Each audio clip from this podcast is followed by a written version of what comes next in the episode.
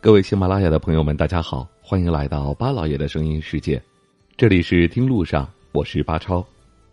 十一假期已经过半了，不知道今年的假期您是如何安排的呢？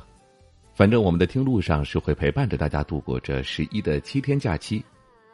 好久没有跟大家来说一说西藏了。今年的假期，身边有很多的朋友选择去往西藏旅游，又勾起了我对雪域高原的向往。其实啊，说起我国的西南，就不得不说一说西藏了。而要说起西藏，就不得不说世界第一高峰珠穆朗玛峰。这座山峰的高度居世界之最，而且同时每年还在以一厘米的高度不断的增高，就连科学家也不知它最终能够达到多高的位置。因为这种高度，珠穆朗玛峰每年吸引了很多的登山爱好者前往挑战，但是幸运者总是很少的。而既然提起了珠穆朗玛峰，作为它的邻居，那神秘的雅鲁藏布大峡谷自然也该要提一提。这里是我国甚至是世界上都十分闻名的地方。首先是它的深度，比起位于尼泊尔境内世界第二大峡谷卡里根德格大峡谷还要深一千五百米，比秘鲁的科尔卡大峡谷深两千八百米。是美国科罗多拉大峡谷的两倍有余，这样的数据足以让雅鲁藏布大峡谷成为世界第一大峡谷而傲视群雄。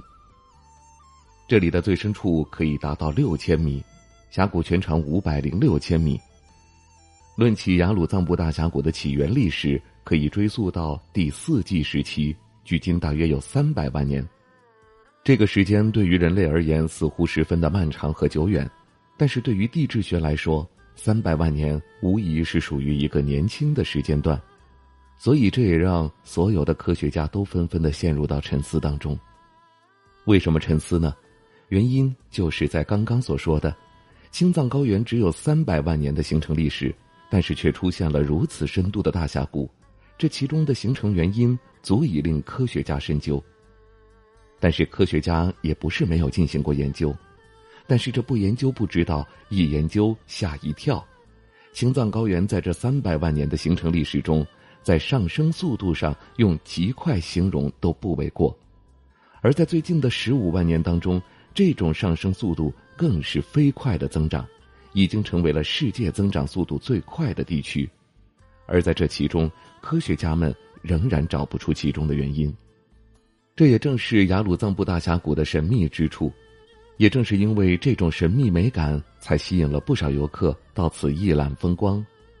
这里属于亚热带季风气候，所以说一般适合游玩的时间是从三月份到十月份。一般到此来游览的游客呢，有两种方式，一种是公路游，一种是水陆联运游玩。当然了，后者肯定比前者要贵一些，前者大概的费用在三百元，而后者大约需要八百元。但不论是哪种价格，都纷纷让来此游玩的游客感觉到非常值得。所以说呀，耳听为虚，眼见为实。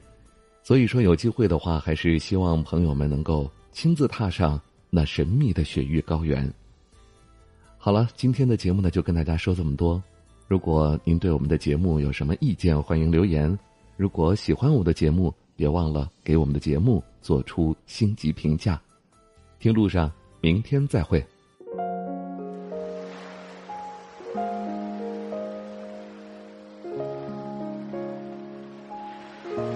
人之所以爱旅行，不是为抵达目的地，而是为享受旅途中的种种乐趣。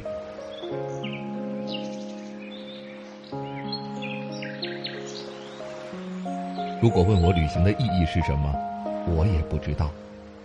假如你还没有出发。